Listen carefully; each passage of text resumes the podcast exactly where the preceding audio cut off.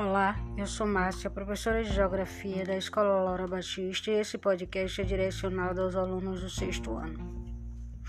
Bem, gente, nessa nossa atividade de revisão, primeiramente temos o texto é, O Grande Salto, 50 anos do Homem na Lua, que fala de forma resumida sobre a viagem do homem à Lua.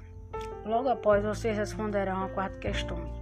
Na primeira questão, vocês irão dizer sobre qual assunto esse texto fala. Na segunda questão, vocês irão falar por que a chegada do homem ao espaço é tão importante para a gente, né? Na terceira questão, vocês irão escrever quais os astros do sistema solar foram citados nessa reportagem.